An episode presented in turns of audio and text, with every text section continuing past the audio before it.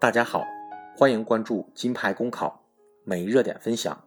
今天的热点来自经济日报杜川的文章：停车乱收费现象，民众反应强烈，待需解决。近年来，随着经济的发展，各地机动车数量逐年增长，然而市区内停车场的数量一直没有大的增加，导致机动车数量与停车场数量之间的比例严重失衡。出现了僧多粥少的局面，尤其是随着定价权限的放开，停车收费逐渐形成一个产业。目前，各地停车场主要分为几种类型：一是占用公共场所划定的停车场；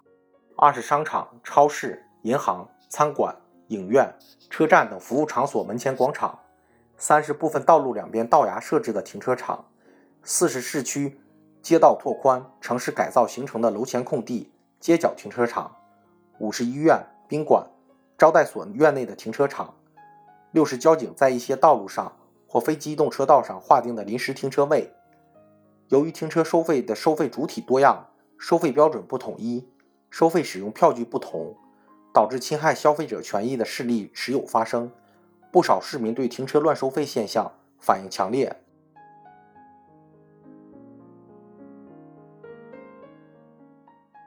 治理停车乱收费，首先应制定符合实际情况的机动车停放服务管理办法，明确责任单位、收费标准、资金流向、停车场挪用处理、违规处罚标准等。停车场应设置收费公示牌，减少乱收费。物价部门可分区设置弹性价格空间。其次，统一收费收据发票，保障合理资金流向财政。停车收费必须出具正规收据。不提供正规收据的停车用户可以拒交，税务、工商等行政部门同时要给予必要的处罚。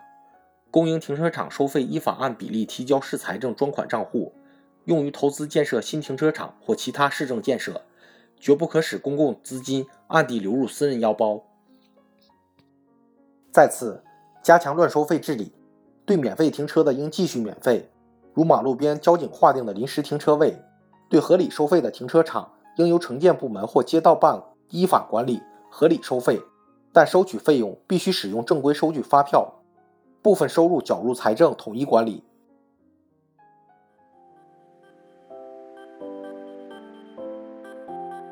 公考路上你不孤单，金牌公考与你相伴。金牌公考